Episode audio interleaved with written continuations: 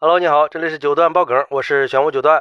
最近在网上看到这么个事儿，让我觉得很亲切。说一个汽车修理工用各种废旧的汽车零部件给儿子焊了一个变形金刚机器人，让很多网友都感叹：别人的老爸从来都不会让人失望啊！之所以觉得亲切呀，是因为我曾经也是一个汽车维修工，而今天这个维修工爸爸自己经营了一家汽车快修店，在他的快修店门口立着一个高一米五的机器人。红黄相间，两只眼睛放着红光。机器人的各个部位是用各种零部件组装成的。据这个爸爸说，他从事汽车维修行业已经十六年了。他儿子今年三岁了，和他的感情也非常好。他儿子从小就喜欢机器人玩具，平时也买了不少。前段时间，儿子又嚷着想要机器人玩具，他就突然萌生了一个想法：那买来的机器人玩具玩上一段时间之后就坏了呀，为什么不能给儿子做一个机器人呢？而且这还更有意义，他就决定用店里废弃的汽车零部件给儿子组装一个大点的机器人。让儿子拥有一个独一无二、属于自己的机器人，但是想要组装一个机器人可不是那么容易的事儿啊！他就在网上搜到了很多机器人的图片，然后开始规划各种零部件放在哪个位置更合适。他把店里以前不用的零部件几乎全部都找了出来，按照图片上的样子进行焊接，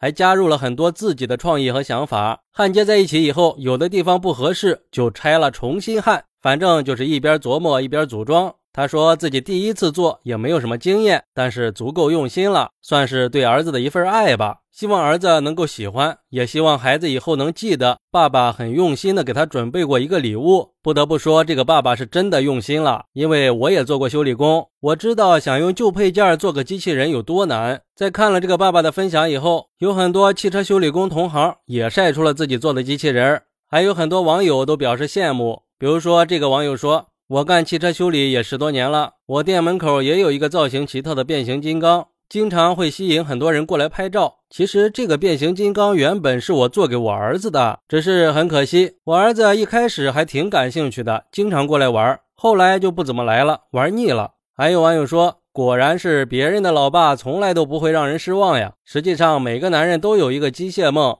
我想，很多人家里的电视机、录音机、收音机、手电筒这些家用电器，都难逃被大卸八块的厄运吧？至少我的童年时代就是这个样子的。如果一个收音机摆在你面前，你能对它无动于衷吗？那简直是不能想象的事情呀！我肯定会找个螺丝刀，打开后盖一探究竟。毕竟每一个孩子都有属于自己的好奇心嘛。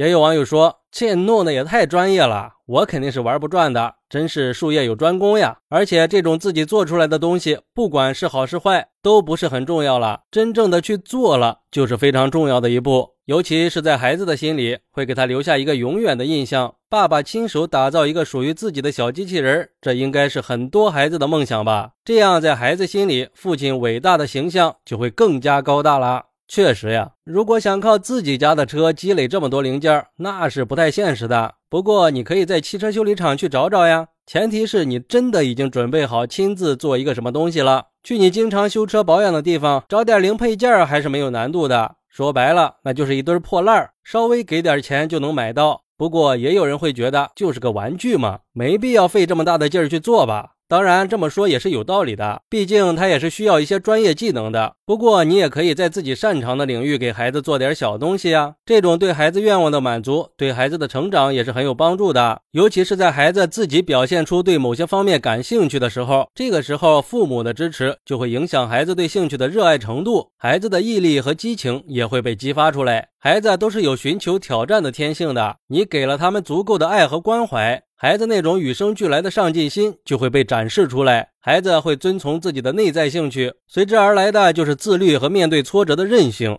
这样，在孩子的心里就会种下一粒种子，他也就知道了，这种看似没有价值、没有任何用处的东西，在经过动手改造以后，还是可以变废为宝的。也可以明白，经过自己的双手，还能带来更多惊奇有趣的事儿。孩子会明白，做这些事儿真正的价值是真的去做了。所以说，如果想让孩子有探索精神的话，就以孩子的兴趣爱好为出发点，让孩子做自己喜欢的事儿。说白了，就是我们要学会怎么爱孩子，至少不会在羡慕别人的老爸的同时去感叹自己的生活。我觉得虽然以前做修理工的时候我还没有孩子，但是我现在也可以去给孩子做点什么，就算是从今天这个爸爸身上学到的一种爱吧。好，那你有没有给孩子送过什么特殊的礼物呢？快来评论区分享一下吧，我在评论区等你，拜拜。